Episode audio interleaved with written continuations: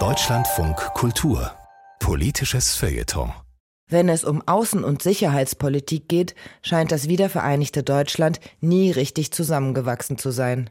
Vor allem in Fragen der Unterstützung der Ukraine und der Haltung gegenüber Russland unterscheiden sich West- und Ostdeutsche, wobei sich die ehemaligen DDR-Bürger deutlich russlandfreundlicher präsentieren. Ist ja klar, mag man im Westen denken und auf die gemeinsame Vergangenheit von DDR und Sowjetunion als Teil des Ostblocks verweisen oder auf die deutsch-sowjetische Freundschaft. Doch so einfach ist es nicht, findet die Journalistin und gebürtige Ostdeutsche Simone Schmollack. Ostdeutsche finden Russland super. So zumindest lassen sich Umfragen der vergangenen Jahre deuten. Demnach wünscht sich die Hälfte der Menschen zwischen Stralsund und Suhl engere Beziehungen zu Russland. 44 Prozent würden die Sanktionen gegen Russland reduzieren oder ganz abschaffen. Und vier von zehn Ostdeutschen sehen dem Präsidenten Putin keinen Diktator. Diese plötzliche Russland- und Russenfreundlichkeit ist überraschend. Jedenfalls für mich. Ich bin in der DDR groß geworden und erinnere mich noch sehr gut an die staatlich verordnete und von uns heftig kritisierte Völkerfreundschaft zwischen der DDR und der Sowjetunion. Und ebenso, wie wir uns darüber lustig machten. Kennst du den schon? Warum reisen KGB-Agenten immer zu dritt? Einer kann lesen, einer kann schreiben und der dritte behält die zwei gefährlichen Intellektuellen im Auge.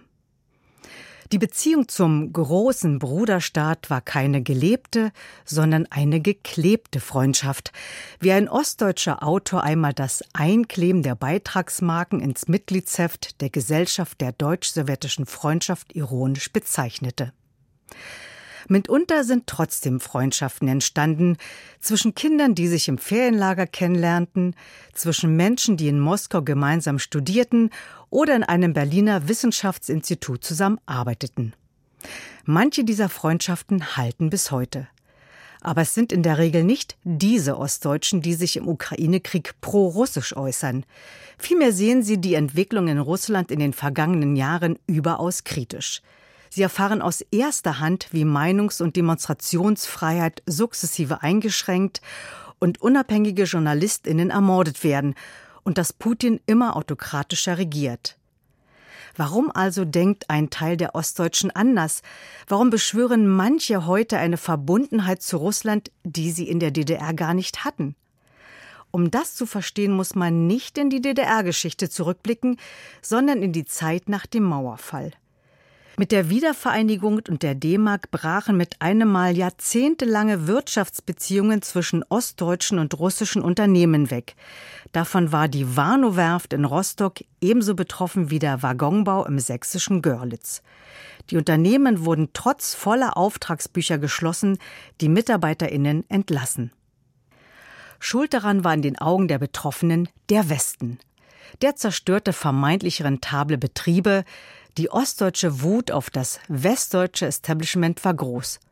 Und sie hat sich nicht selten bei jenen gehalten, die sich in den vergangenen Jahren eine neue Existenz aufgebaut und verstärkt in Russland investiert hatten. Die westlichen Sanktionen gegen Russland infolge des Ukraine-Krieges treffen ostdeutsche Unternehmen mit Russland-Verbindungen besonders hart wird die wirtschaftliche Misere zudem kombiniert mit einer von manchen Ostdeutschen nach wie vor gern gepflegten Opferhaltung, nämlich noch immer Bürgerinnen zweiter Klasse zu sein, lässt das die Wut aufs westliche Establishment weiter wachsen. Die vermeintliche Nähe zu Russland funktioniert hier nach dem Prinzip, der Feind meines Feindes ist mein Freund. Hinzu kommt ein Irrglaube, der an die ostdeutsche Identität gekoppelt ist. Wir Ostdeutsche kennen die Russen besser als ihr Westdeutsche. Wir haben schließlich mit ihnen gelebt und in der Schule Russisch gelernt. Meinst du, die Russen wollen Krieg? So lautet der Titel eines in der DDR viel zitierten Gedichts des russischen Dichters Jewgeni Jewtuschenko von 1961. Die Antwort damals lautete selbstverständlich Nein. Heute muss man leider sagen, eine historische Fehleinschätzung.